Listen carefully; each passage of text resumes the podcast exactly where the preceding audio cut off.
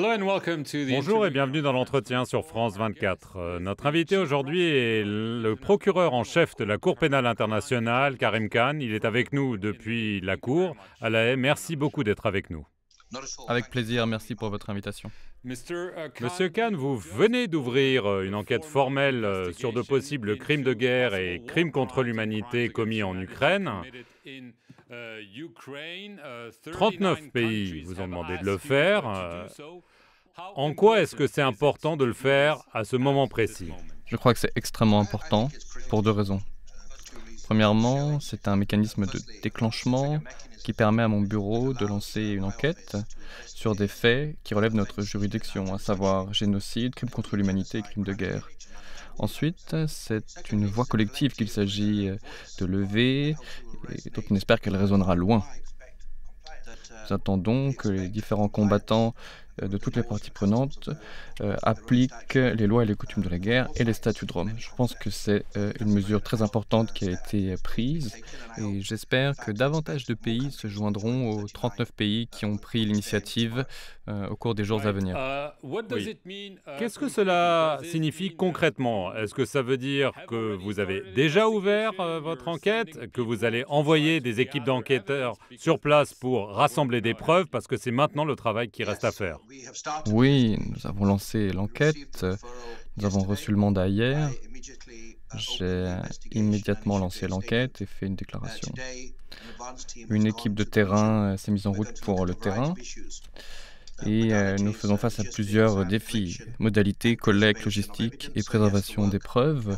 Donc le travail a commencé et nous allons continuer jusqu'à ce que nous soyons déchargés de ce mandat. Oui, je veux juste rappeler à nos téléspectateurs un, fait important, euh, c'est que ni la Russie ni l'Ukraine ne font partie euh, de la Cour pénale internationale. En quoi est-ce un problème pour vous, Monsieur Khan L'Ukraine n'est pas un État signataire, mais en 2014 et en 2015, l'Ukraine a fait deux déclarations reconnaissant volontairement les compétences de la Cour pour euh, les crimes de génocide contre l'humanité et de guerre. La Russie, bien sûr, n'est pas un État signataire, mais il s'agit ici euh, d'actes qui ont lieu non pas en Russie, mais sur le territoire ukrainien. Le droit s'applique à tous, à toutes les parties prenantes. Uh, la responsabilité pour ces crimes ne repose pas uniquement euh, sur ceux qui les commettent. Il y a aussi ce qu'on appelle la responsabilité de commandement.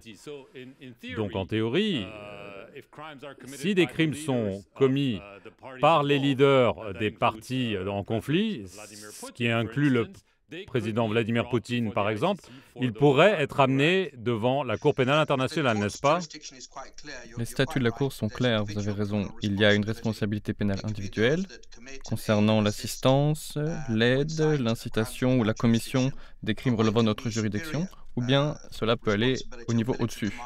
On parle ici de la responsabilité des chefs civils ou militaires. En ce moment, nous essayons d'y voir plus clair. Et nous allons le faire de manière indépendante et impartiale en examinant les preuves. Et nous verrons. S'il y a de fait une, une responsabilité individuelle pénale, nous prendrons les mesures appropriées. C'est l'un des principes de droit.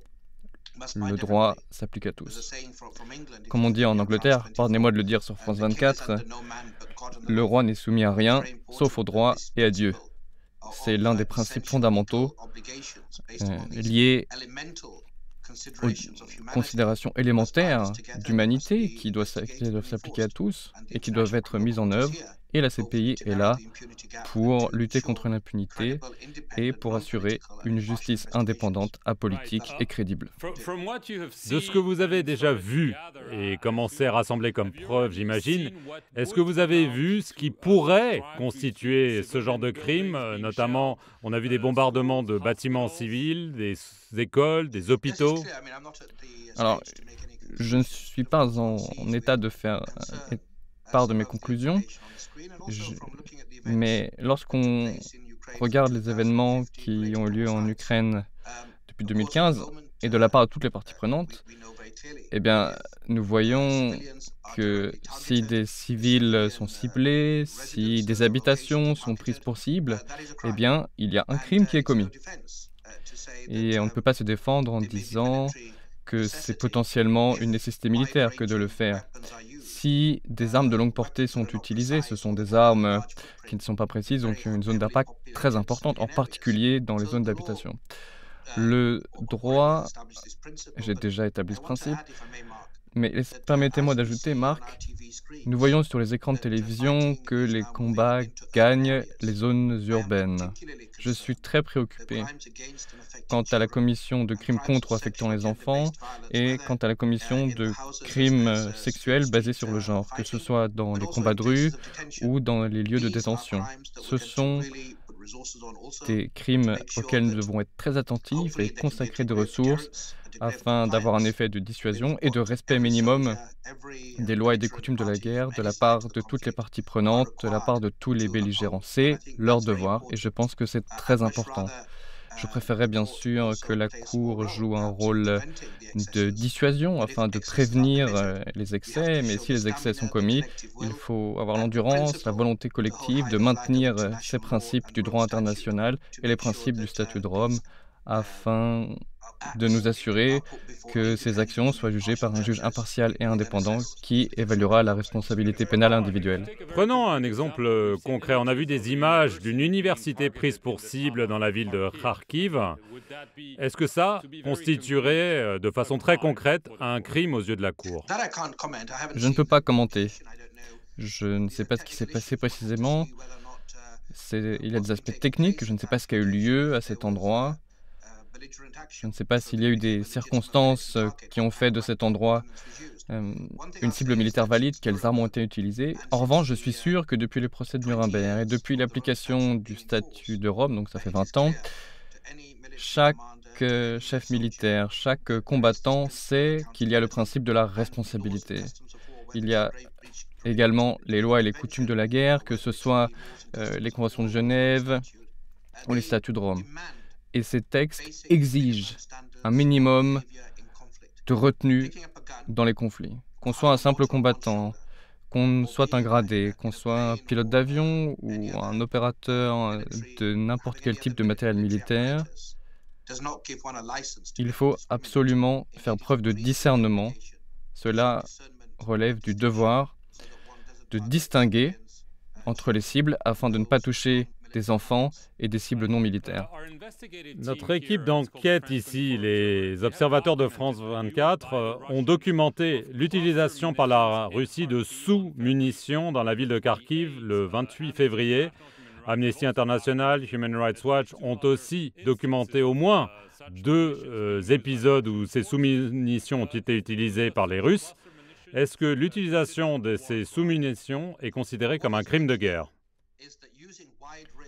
Les armes à longue portée sont des armes indiscriminées, en particulier lorsqu'elles sont employées dans les zones d'habitation. Leur utilisation peut être liée à une responsabilité pénale individuelle. Ça ne serait pas approprié, étant donné mon devoir de réserve, que de parler de ce cas précis, mais j'en reviens à ce que j'ai dit au début. Avoir euh, des bombes à sous-munitions ou des bombes thermobariques ne donne pas le droit de les utiliser. En particulier lorsque l'effet principale porte sur des populations civiles. Nous allons examiner toutes les allégations en ce sens euh, avec beaucoup d'attention. Comme vous l'avez dit, euh, l'enquête remonte, si je ne me trompe pas, à novembre 2013. Ce qui veut dire qu'il y avait à l'époque euh, l'annexion de la Crimée, la guerre au Donbass, donc j'imagine que vous devez déjà avoir une documentation importante de ces événements passés qui pourraient nourrir votre euh, enquête actuelle De fait, il y a eu une procédure préliminaire qui est, en cours depuis plusieurs années et qui s'est achevée en décembre 2020. Euh, procédure préliminaire qui a traité différentes allégations. Nous avons eu des informations concernant toutes les parties prenantes.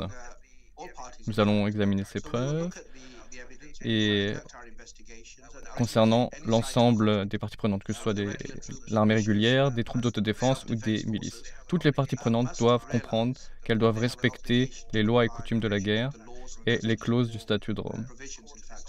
C'est la mission de la CPI que d'être euh, au cœur de la responsabilité collective et d'essayer de faire appliquer les principes judiciaires internationaux sur ce théâtre, en particulier ces temps-ci. Dernière question, Monsieur Kahn.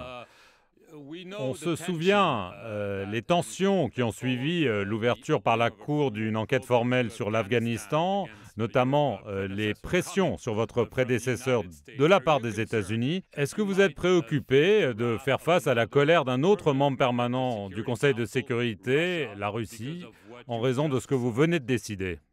Vous savez, j'avais tout à fait de la difficulté de ce mandat lorsque j'ai présenté ma candidature et j'en ai eu encore davantage conscience. Euh, euh, peut-être à partir de juin, il faut être courageux, impartial, indépendant. C'est un peu comme un chef militaire, si vous voulez. Si vous n'êtes pas en mesure d'assumer la responsabilité, eh bien, vous ne la prenez pas.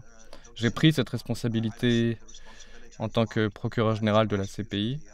C'est mon devoir moral que de faire tout ce que je peux avec toutes les ressources disponibles pour défendre les principes du euh, statut de Rome, et ce de la manière la plus efficace possible, tout en ayant conscience qu'il y a beaucoup de limites et de contraintes, mais avec euh, de l'endurance, avec euh, une volonté collective, avec le professionnalisme de nos équipes, on peut y voir plus clair et faire émerger la vérité. Karim Khan, procureur en chef de la Cour pénale internationale, merci beaucoup d'avoir été notre invité pour l'entretien de France 24 et merci à vous de l'avoir suivi. Restez sur nos antennes pour plus d'informations.